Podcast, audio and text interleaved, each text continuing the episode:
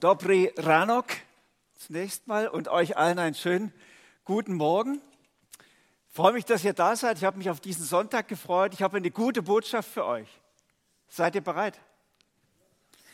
Ich möchte euch zunächst den Predigtext vorlesen. Er steht in 1. Thessalonicher 4, 1 bis 12.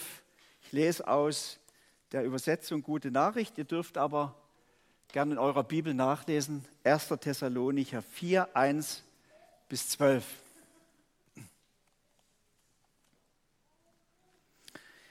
Ihr habt von uns gelernt, schreibt Paulus, wie ihr leben sollt, um Gott zu gefallen.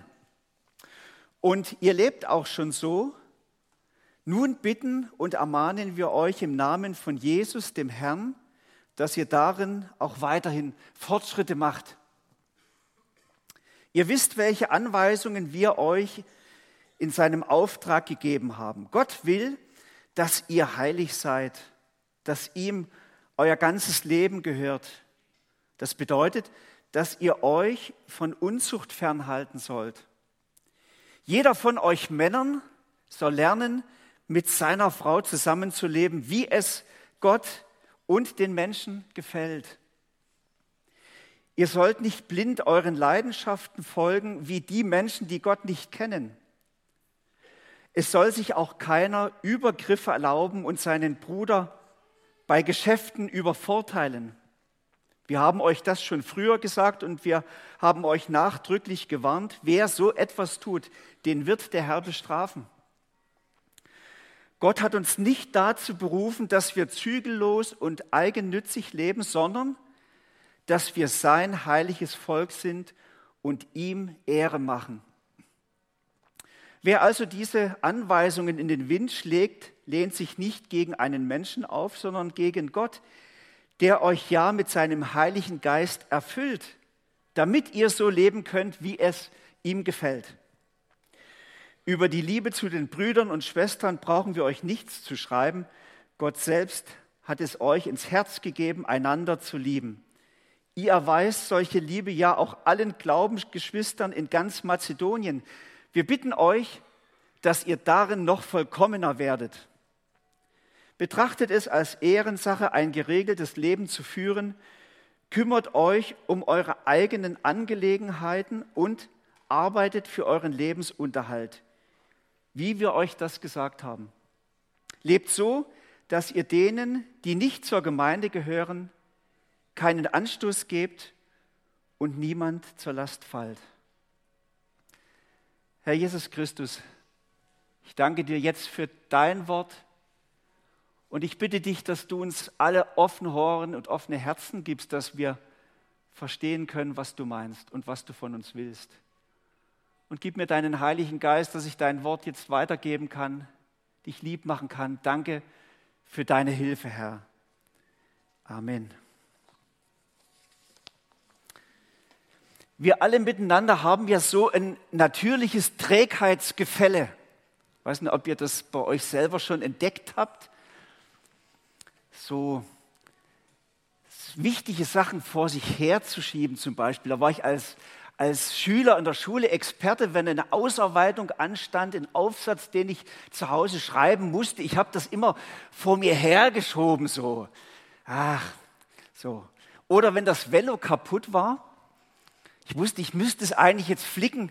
Da war, ich manchmal, da war mein natürliches Trägheitsgefälle. Ich war zu bequem, zu faul.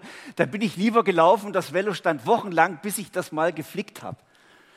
Wir haben, möchte ich behaupten, jeder von uns den, den Hang zu so einem natürlichen Trägheitsgefälle in irgendeinem Bereich unseres Lebens.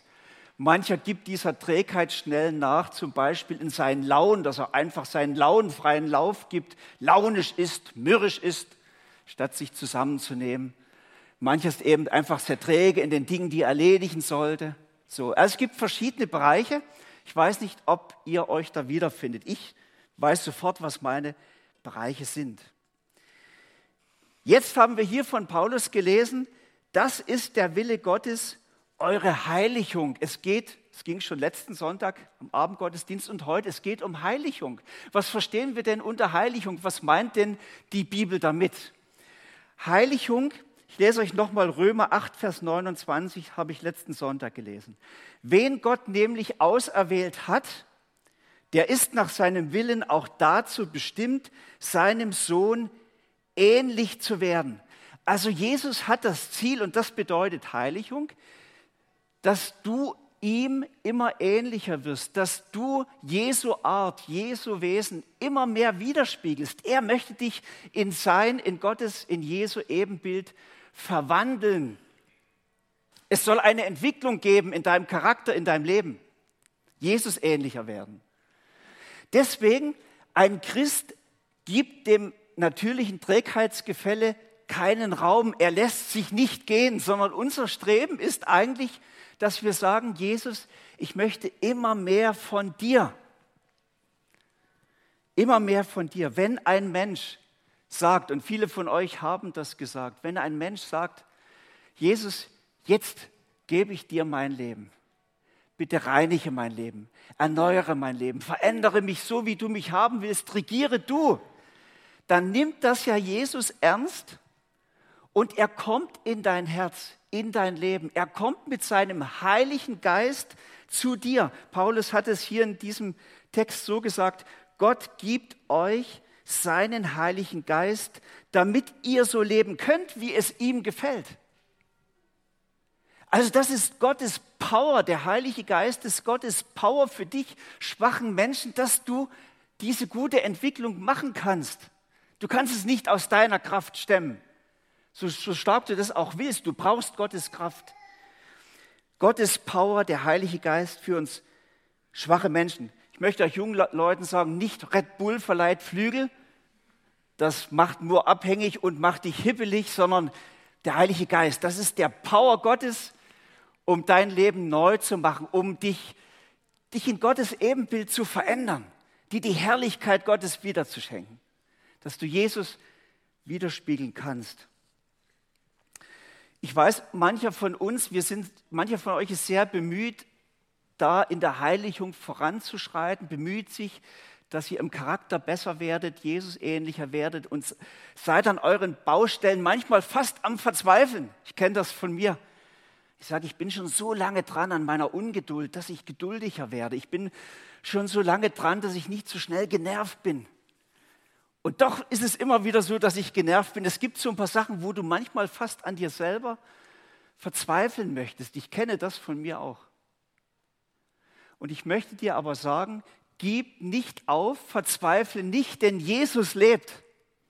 Und er ist mit seiner Kraft für dich schwachen Menschen da. Hör nicht auf, mit ihm verbunden zu bleiben, dich nach ihm auszustrecken und zu bitten, Jesus, verändere du mich in dein Ebenbild. Du musst es machen. Ich habe letzten Sonntag davon gesprochen, entscheidend ist dieser Blick auf Jesus, dieses Ausstrecken nach Jesus. Wichtig ist das Verbundenbleiben mit Jesus. Ich habe das Bild vom Weinstock und der Rebe gebracht. Die Rebe bringt wunderschöne Früchte. Das ist, es geschieht einfach, weil sie mit dem Weinstück verbunden bleibt. Und du wirst Veränderung erleben zum Positiven, wenn du einfach mit Jesus die Verbindung hältst, dich an ihn hängst, ihn bittest. Also gib nicht auf. Gell, das müsst ihr mal festhalten. Deswegen ist es jetzt gut für euch zuzuhören und lasst euch auch mal ein Stück herausfordern. Diese Predigt soll euch herausfordern, denn Paulus bringt hier zweimal im Text so, dass er sagt, ich fordere euch jetzt heraus. Also er tritt ihnen schon noch ein Stück auf die Füße, den Leuten dort in Thessalonicher. Er sagt, es muss sich da etwas tun bei euch. Es soll nicht so bleiben, wie es ist. Ihr habt Entwicklungspotenzial, strebt nach Erneuerung. Und in diesem, diesem Textabschnitt 1. Thessalonicher 4 spricht Paulus vier wichtige Bereiche unseres Lebens an, wo wir uns jetzt mal herausfordern lassen wollen. Das war jetzt erstmal nur die Vorrede übrigens. Gell? Jetzt, jetzt geht's los. Ha? Jetzt geht's los. Jetzt müsst ihr auf dem Stuhl vor, euch vorstellen, ein bisschen angespannt da sitzen, so, parat zum Hören. Ha? Wisst ihr, welchen Leuten ich am liebsten predige? Den Menschen, die offene Ohren haben. Hat Jesus auch gesagt. Wer Ohren hat zu hören, der höre. Also, Wo ist der erste Bereich angesprochen bei Paulus? Immer mehr von dir in meiner Ehe. Entschuldigung, jetzt ist ja das mal nur ihr Ehepaare angesprochen. Ihr alle könnt ja sonst prophylaktisch mal mithören. Manches lässt sich auch auf deine Situation anwenden, auch wenn du Single bist oder Witwer bist, je nachdem. Immer mehr von dir in meiner Ehe. Ich lese euch noch mal einen Vers vor aus dem Brief von Paulus. Jeder von euch Männern, ihr Männer jetzt, hä? Jeder von euch Männern soll lernen, mit seiner Frau so zusammenzuleben, wie es Gott und den Menschen gefällt. Ihr sollt nicht blind euren Leidenschaften folgen, wie die Menschen, die Gott nicht kennen. Also wir haben auch hier so ein natürliches Trägheitsgefälle, wir Männer. Wir sind ja sehr aktiv gewesen, als es darum ging, unsere Frauen zu erobern am Anfang, gell? sie zu beeindrucken, sie, ja, dass sie sich endlich in, in mich verliebt und so. Was haben wir uns nicht alles ausgedacht, gell? Da waren wir sehr aktiv, aber als die Angebetete dann erobert war, dann haben wir sehr stark nachgelassen. Viele von uns, würde ich behaupten dann war alles in Butter, dann lassen wir uns schnell gehen. Dann ist es ja egal, scheinbar. Am, man merkt das schon zum Beispiel bei der Sprache am Anfang immer nur mein Mäuschen und so weiter. Und dann im Lauf der, der Jahre der Ehe werden dann die Tiere immer größer. Gell? So. Äußerlich haben wir uns früher gepflegt, bei jedem Date, schick gemacht, Haare gestylt, geguckt, rasiert und so weiter. Und also irgendwie, man, man wollte auch irgendwie eine, eine, Falle machen für, für, die, für die Frau, die man erobern wollte, haben sich sehr viel Mühe. Aber als man sie dann hatte, gell, dann ist es egal, wie man sich anzieht, man lässt sich gehen, man kriegt einen dicken Bauch und so weiter. Gell. Das nehme ich, das nehme ich zurück, das war unfair. Aber versteht ihr, dass man lässt sich dann so schnell gehen, oder? Trägheitsgefälle. Früher haben wir häufig unsere Partner überrascht mit Blumen oder sonst eine ganz verrückte Überraschung, einen Ausflug und das lässt dann so schnell nach und dann hat man nur noch Blumen maximal zum Geburtstag. Das natürliche Trägheitsgefälle. Es ist ein Missverständnis in einer Beziehung, dass es ausreicht, den Partner einmal zu erobern und dann ist es egal.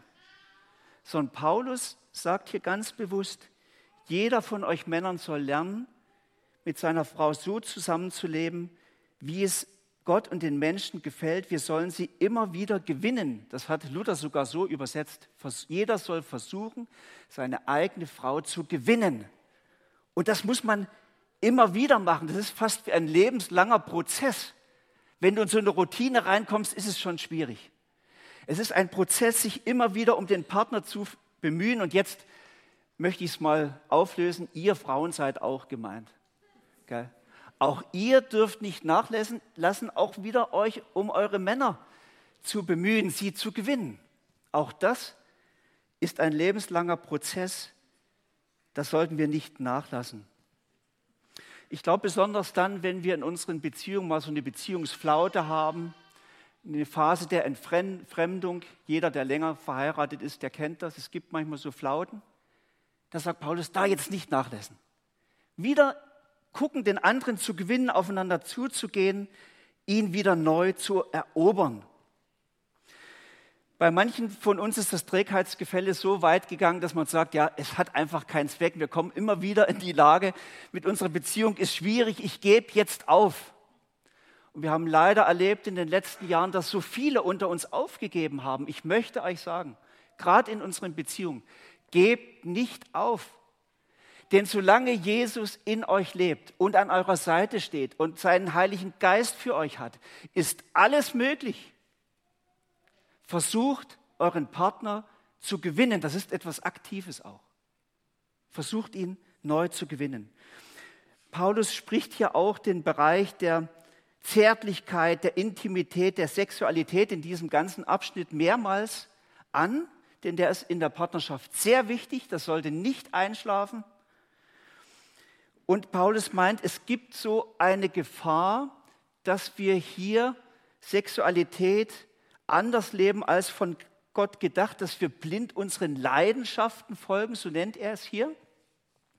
Jesus hat es einmal so formuliert, dass in dem Herz von jedem Menschen so ein Trägheitsgefälle ist hin zu einfach sexuelle Leidenschaft wild ausleben Ausschweifung zu leben, Ehebruch auszulegen, Untreue auszuleben, also fehlgeleitete Sexualität zu leben. Das ist, es gibt so einen Hang in uns.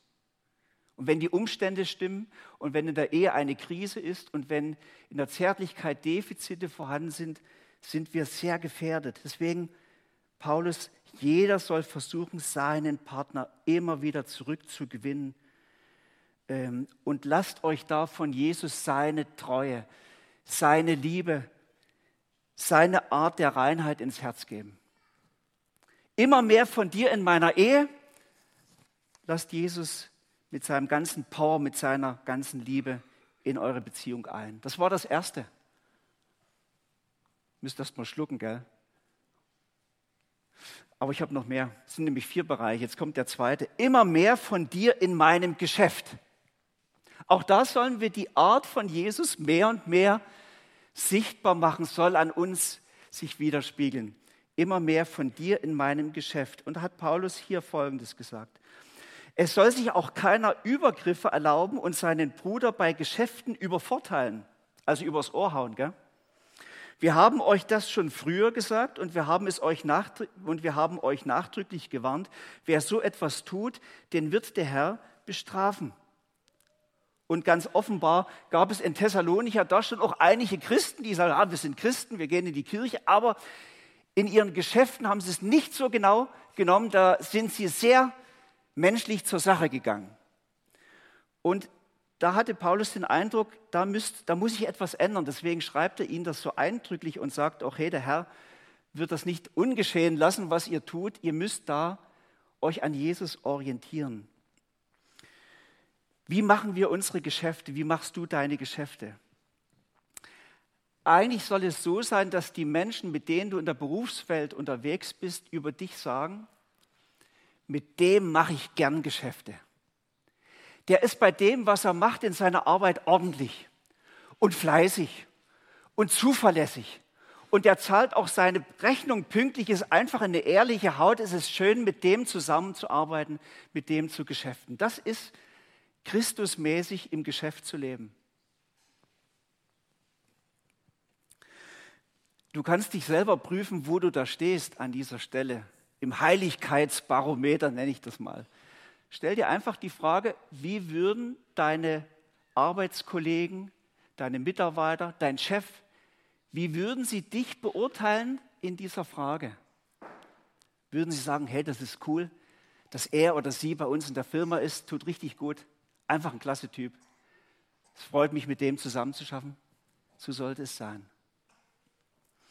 Ich besuchte einmal jemanden aus unserer Kirche und auf seiner Arbeitsstelle. Und ich war noch nie bei ihm und ich war ein bisschen gespannt, so wie ich wusste ungefähr, was das für eine Firma ist. Und ich merkte sofort, als ich in seine Firma kam und ihn mit seinen Arbeitskollegen zusammen erlebte, merkte ich, er ist genauso freundlich, genauso hilfsbereit, genauso zuvorkommend wie auch in der Kirche. Und das hat mich gefreut. Ich dachte, so soll es sein. Als ich ganz neu, als Gertraud und ich ganz neu hier in Murten waren, da haben wir unsere Wohnung ja umgebaut, alles rausgerissen, alles neu gemacht und ich war sehr oft in einer Zimmereifirma in der Nähe und habe mir manche Sachen von denen hobeln, sägen, schleifen lassen und habe erst da gemerkt, dass ganz viele von unserer Kirche, viele junge Männer dort in der Firma arbeiten und dann sagte der Chef zu mir, ich bin immer über den Chef gegangen, dann sagte der Chef zu mir, die Männer aus eurer Kirche sind die Besten in meiner Firma.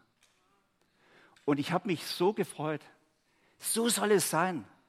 Wisst ihr, wenn ich heute in meine alte Konditorei zurückkomme, der ich bis vor, oh, das ist vor 30 Jahren gearbeitet habe, gehe heute noch hin, wenn ich in der Heimat bin, mindestens einmal im Jahr. Mein Chef ist schon gestorben, aber die Chefin lebt noch und der Sohn, mit dem ich zusammengearbeitet habe, er ist jetzt der Chef. Ich bin immer herzlich willkommen. Hey Thomas, schön bist du da und sie geben immer Kuchen mit und so. Das ist, wisst ihr, so muss das sein. So muss das sein. Dass wir an unserem Arbeitsplatz unserem Herrn alle Ehre machen. Alle Ehre. Das war der zweite Bereich. Der dritte Bereich, den Paulus anspricht, immer mehr von dir in meiner Gemeinde oder in meiner Kirche. immer mehr von dir in meiner Kirche. Paulus schreibt, über die Liebe zu den Brüdern und Schwestern brauchen wir euch nichts zu schreiben. Gott selbst hat es euch ins Herz gegeben, einander zu lieben. Ihr erweist euch solche Liebe, ja, auch allen Glaubensgeschwistern in ganz Mazedonien. Wir bitten euch, dass ihr darin noch vollkommener werdet. Einander zu lieben ist ja mehr als ein schönes Gefühl, sondern das ist etwas, das hat mit der Tat zu tun. So sieht das die Bibel. Es ist nicht nur Gefühl, sondern das, das muss auch Hände bekommen, da muss etwas getan werden.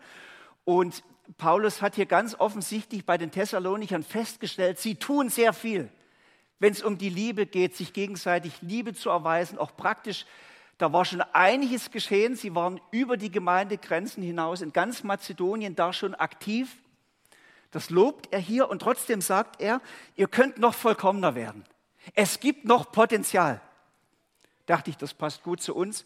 Auch bei uns geschieht schon sehr viel an Nächstenliebe untereinander und doch würde ich behaupten, auch wir haben noch etwas Potenzial, etwas Luft nach oben. Deswegen ist es unser Thema.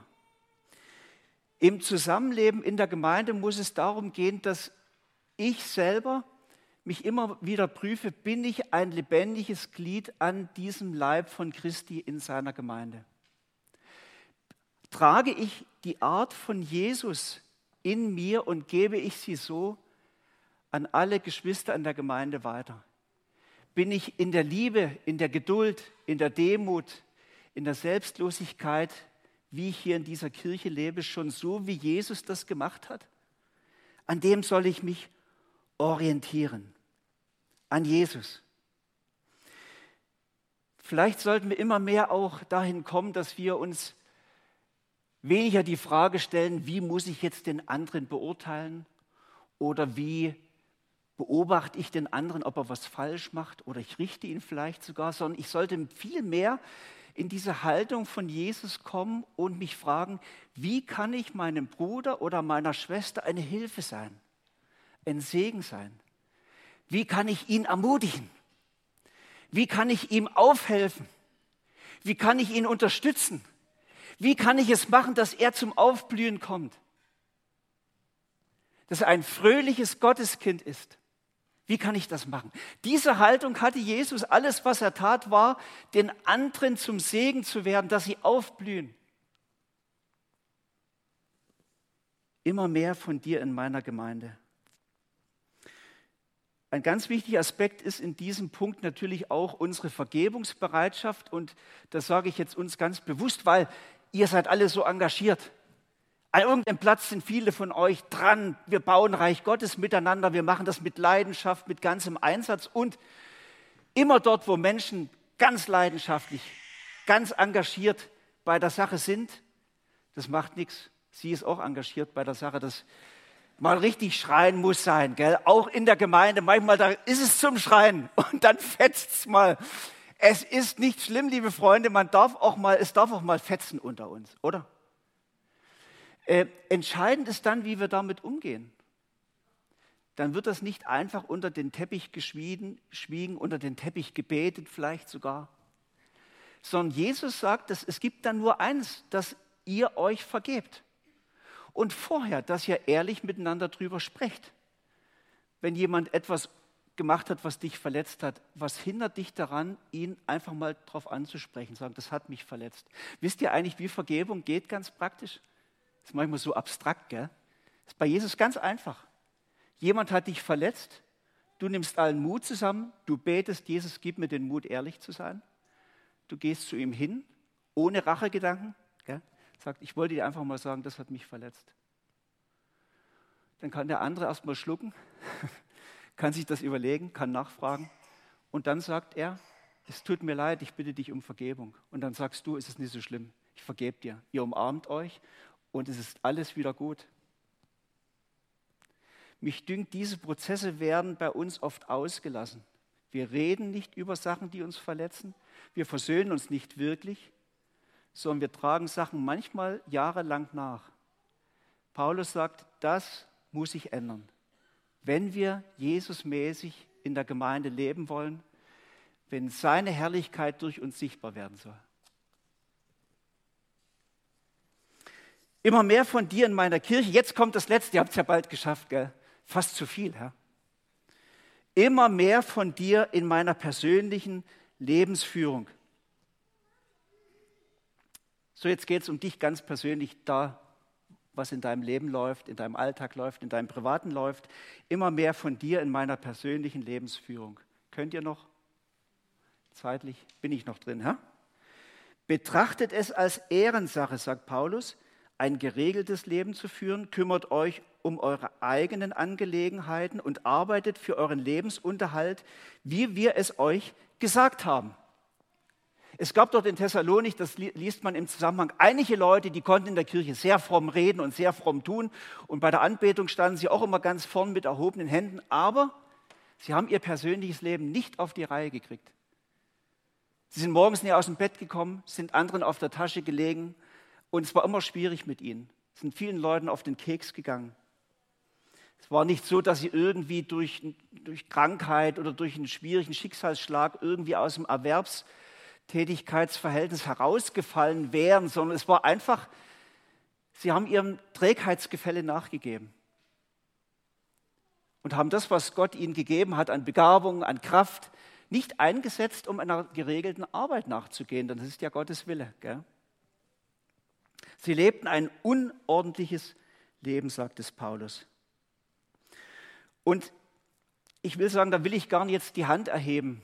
Es ist vielleicht bei uns auch gar nicht das große Problem, aber ich will sagen, im Privaten gibt es auch unter uns manchmal so Momente, wo du Probleme bekommst, wo du dein Leben nicht so auf die Reihe kriegst, wie es sein könnte.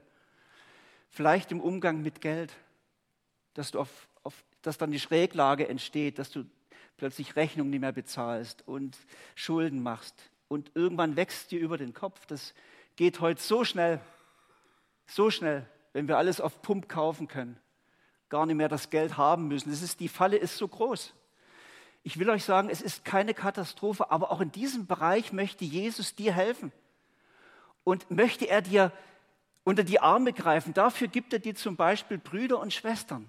Ich möchte nur sagen, wenn du in irgendeinem Bereich in deinem Leben merkst, es wird jetzt schwierig, ich krieg's nicht in den Griff, dann hol dir Hilfe. Hol dir Hilfe. Zum Beispiel bei den Finanzen, es beginnt jetzt am Mittwoch oder Donnerstag ein Finanzseminar. Wann ist es jetzt? Mittwoch, also Mittwoch. Es beginnt ein Finanzseminar, das macht der Ivan Brunner und der Markus Buß. Das sind die besten Leute, die wir zu dem Thema haben. Geh da einfach hin, lass dir da helfen. Du kriegst einige ganz praktische Tools. Das ist so super. Und wisst ihr, es gibt so viele Bereiche, Suchtmittel und so weiter. Manchmal brauchen wir einfach Hilfe. Paulus ermahnt hier, lasst das nicht schleifen. Christus ist da mit seiner Kraft und er hat dir Brüder und Schwestern an die Seite gestellt, dass du da nicht stehen bleibst, nicht dem Trägheitsgefälle nachgibst. Dann sagt Paulus hier noch, Vers 12, lebt so, dass ihr denen, die nicht zur Gemeinde gehören, keinen Anstoß gebt und niemandem zur Last fallt. Es geht hier Paulus eben auch um die Außenwirkung, gell, in dem, wie du lebst. Das ist ihm ganz wichtig, denn du bist ja wie ein Zeugnis für Jesus, ein Aushängeschild für Jesus vor deinen Mitmenschen, Nachbarn, Bekannten. Ähm, es ist ja so, dass die Leute heute gar nicht mehr eine Bibel lesen, aber sie lesen in deinem Leben. Und darum geht es hier, Paulus. Sie sollen in deinem Leben lesen können, dass da ein Gott ist, der Ordnung macht, der Mut macht, der Liebe schenkt, der es einfach gut ist. Ähm, und du kannst dir prüfen, dich prüfen, wie stehst du in diesem ansehenden Nachbarn gegenüber, indem du dich auch wieder fragst, wie würden wohl meine Nachbarn die Leute in meinem Haus mich beurteilen?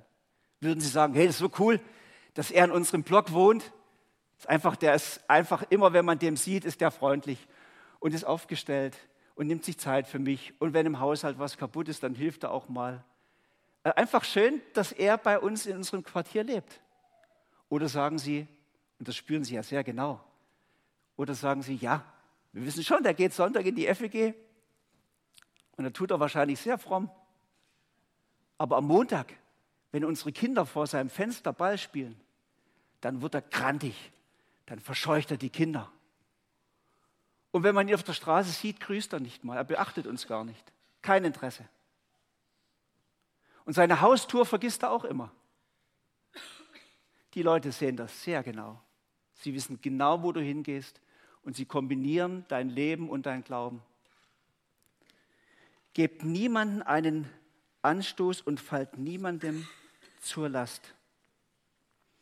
Jesus will durch dich für andere Menschen ein Zeichen setzen. Und jetzt, hab, jetzt gebe ich euch noch einen letzten Bibelvers mit aus einem Brief, den hat Paulus an die Philipper geschrieben. Philippa 2. Ihr sollt ein tadelloses Leben führen, das in keiner Weise vom Bösen beeinflusst ist. Wenn ihr als Kinder Gottes mitten in dieser verdorbenen und heillosen Welt vorbildlich lebt, werdet ihr unter euren Mitmenschen wie Sterne am Nachthimmel leuchten. Kennt ihr dieses Kinderlied? Wir sind wie leuchtende Sterne, strahlend in die Finsternis. Kennt ihr das? Haben wir mit unseren Kindern immer gesungen früher. Das ist die Sicht von Jesus. Du bist ein leuchtender Stern in dieser Welt vor deinen Nachbarn, Arbeitskollegen, Freunden, der in die Dunkelheit leuchtet und zeigt, wie ein Leben siegreich sein kann, mutig sein kann, liebevoll sein kann, mit der Kraft Gottes, mit der Gemeinschaft eines Herrn, der euch zum Leben erweckt hat. Das ist seine Vision. Du kannst den Menschen die Sehnsucht nach Gott wecken, einfach durch dein Leben. Immer mehr von dir. Wo stehst du da im Moment?